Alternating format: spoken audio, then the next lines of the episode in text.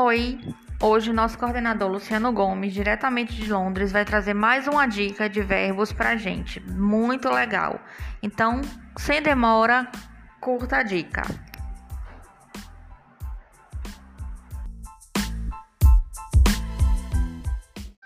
Hi there, how are you?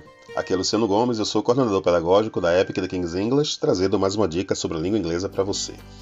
Vamos reforçar um pouquinho mais os verbos auxiliares é algo que a gente sempre precisa falar, porque esses verbos determinam, por exemplo, o tempo verbal. Então, se eu quero fazer uma pergunta no passado, eu uso did. Did you work yesterday? Se eu quero fazer uma pergunta no futuro, eu posso usar will, ou então, se for com going to, eu uso o verbo to be. Are you going to work next week? Ora, se eu quero saber se você vai viajar no mês que vem, eu posso perguntar Will you travel next month? E por aí vai.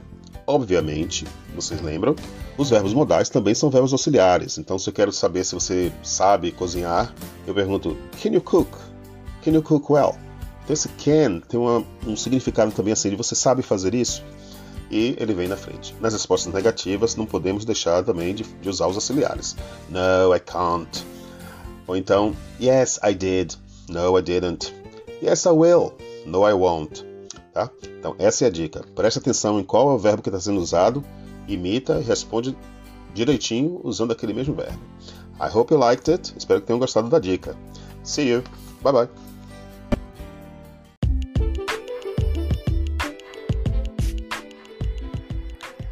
E aí, curtiu a dica? Então curte lá também na nossa página do Instagram. Tem muitas outras dicas de Luciano. Tem lives gravadas também super massa. E tem um monte de posts bem legais. Então vai lá no arroba Epic English, curte, se inscreve e você vai ter sempre, sempre, sempre nossas dicas.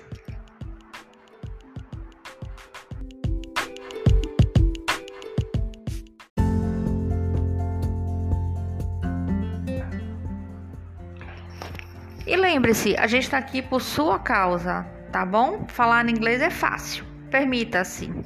Quer começar hoje? Então comece. Você não precisa esperar formar turmas. As aulas são individualizadas, oito meses de fluência com dias e horários flexíveis. Ligue agora no 71 987000085. Bye bye.